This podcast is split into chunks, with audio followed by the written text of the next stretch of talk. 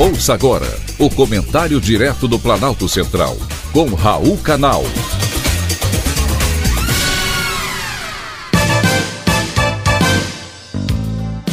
Queridos ouvintes e atentos escutantes, assunto de hoje: Barbie, o filme. Não se fala em outra coisa. O assunto do momento é Barbie. A estreia do filme com a boneca mais famosa do mundo já movimentou de tudo Bebidas, sanduíches, roupas e uma dezena de outros itens ficaram cor-de-rosa ao longo da última semana, até o acarajé baiano, que é patrimônio cultural e material do Brasil.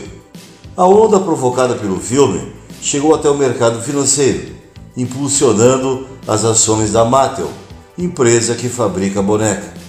Desde o início de junho, os papéis acumulam alta de 21% sendo negociados na máxima do ano neste mês.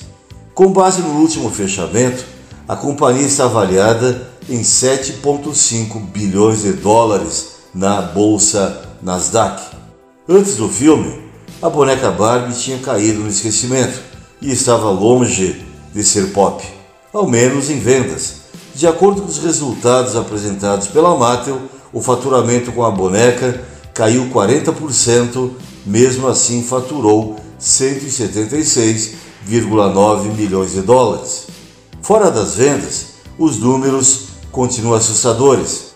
Na estreia mundial, o filme Barbie arrecadou 337 milhões de dólares, o dobro do seu orçamento de 145 milhões de dólares. É o recorde de estreia para uma diretora e a quarta arrecadação de um fim de semana. Mas falando do filme, se você não viu, tem tudo para amar ou para odiar, dependendo do ponto de vista.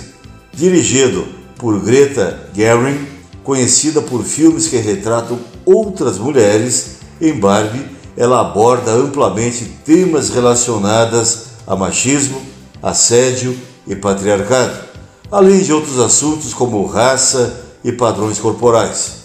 O interessante é que ao deixar a Barbilândia, a Barbie descobre que, ao contrário do que pensava, a sua criação não tornou o mundo mais favorável às mulheres. São frequentemente tratadas como objetos sexuais. Na história, Barbie começa a questionar o seu mundo perfeito e decide ir ao mundo real para descobrir toda a verdade sobre o universo. Bom que Barbie não caiu aqui no Brasil mesmo que a perfeição não exista em lugar nenhum, aqui além da imperfeição habita a falta de seriedade. Melhor mesmo é a Barbie ficar no seu mundo cor-de-rosa. Foi um privilégio, mais uma vez, ter conversado com você.